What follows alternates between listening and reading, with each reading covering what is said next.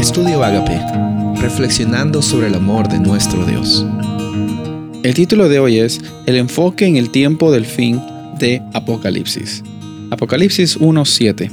He aquí que vienen las nubes y todo ojo le verá, y los que traspasaron y todos los linajes de la tierra harán lamentación por él.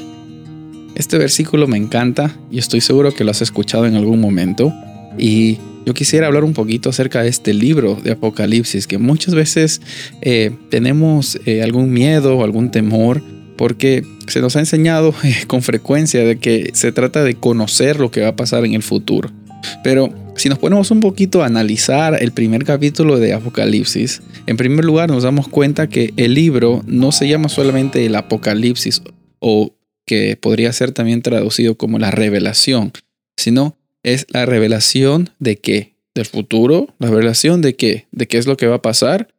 Tiene un poco que ver con lo que va a pasar. Tiene un poco que ver con las circunstancias que van a venir en un futuro, pero el punto central, algo que muchas veces nos olvidamos al ver cuando a veces nos perdemos en teorías sin tratar de, decir que, que, tenemos la verdad, que en primer lugar la verdad no, no se tiene, la verdad se vive, se comparte, el problema es que a veces nos olvidamos de que la revelación es la revelación de Jesucristo.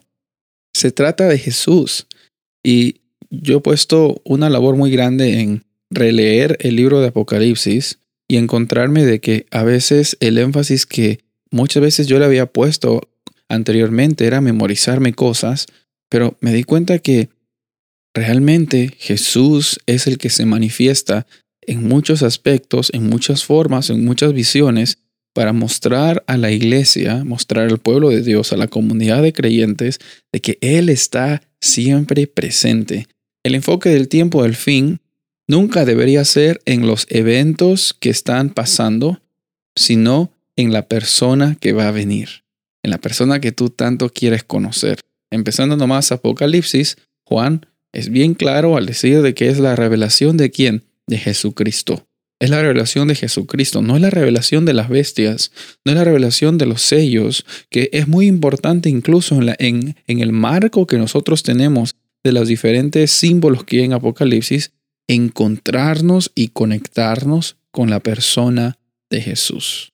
Porque el libro de Apocalipsis es una oportunidad en la cual Jesús va a la isla de Patmos se encuentra con Juan y lo primero que le dice a Juan, porque yo me imagino Jesús y Juan no se habían visto hace mucho tiempo desde la ascensión, y le dice, no temas, yo estoy contigo. Ustedes pueden ver esa historia en el capítulo 1 de Apocalipsis y pueden darse cuenta que lo primero que Jesús hace con Juan es decirle, tranquilo, yo estoy teniendo control sobre todas estas cosas sobre todas estas incertidumbres, sobre todas estas situaciones difíciles, esa mano que vemos en el capítulo 1 que sostenía las estrellas, es la misma mano que está dispuesta a tocar a Juan y hacerle sentir que Él tiene todo bajo control. Nuestro Dios tiene todo bajo control gracias a Jesús y lo que Él hace por ti y por mí. Y de la misma forma que Juan tuvo ese encuentro con Jesús y por eso es que tenemos el libro de Apocalipsis. Tenemos también en Jesús la oportunidad hoy de enfocarnos en Él y en lo que Él va a hacer, en lo que Él está haciendo, en lo que Él hizo. Porque la revelación que nosotros vemos en Apocalipsis tiene un enfoque en los tiempos del fin, tiene un enfoque en lo que va a suceder. Sin embargo, tenemos que enfocarnos en el Cordero que fue inmolado. Tenemos que enfocarnos en el León de Judá. Tenemos que enfocarnos en que las injusticias y las dificultades están presentes. Tú las has vivido, tú las tienes, tú has pasado por ellas. Sin embargo, tenemos a un Dios que es vencedor. Está dispuesto a venir por ti y por mí. ¿Lo aceptas? Soy el pastor Rubén Casabona y deseo que tengas un día bendecido.